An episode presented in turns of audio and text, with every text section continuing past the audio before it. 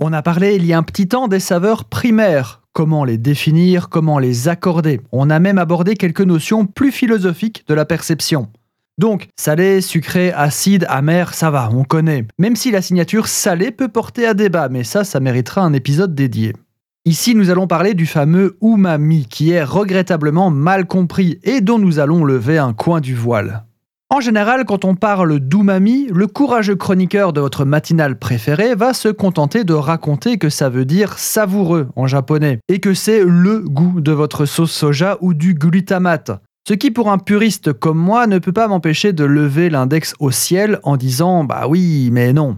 Umami en japonais veut bien dire savoureux, mais ce qui me chagrine le plus est la pauvreté de l'explication de cette saveur. Oui, c'est vrai que la sauce soja et le glutamate sont entre guillemets umami. Mais je ne pense pas que vous sortez plus riche de savoir avec cette pauvre explication.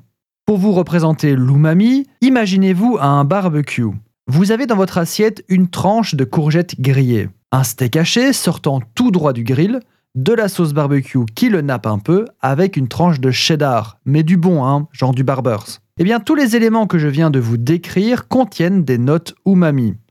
Vous voyez cette saveur qui fait saliver, cette saveur qui élargit un peu la langue quand on y pense, cette saveur qui donne envie d'en reprendre. Eh bien, il est là, l'umami une sauce tomate, un bouillon de viande, un légume grillé et fumé, des champignons sautés, des lentilles, un tartare de bœuf, du parmesan.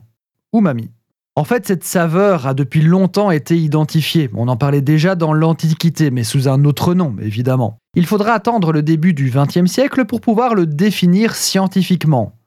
La composante principale de ce goût est le glutamate, en effet, un acide aminé présent dans toutes les protéines végétales et animales, d'où la variété des exemples que je vous ai cités qui vont beaucoup plus loin que simplement glutamate et sauce soja.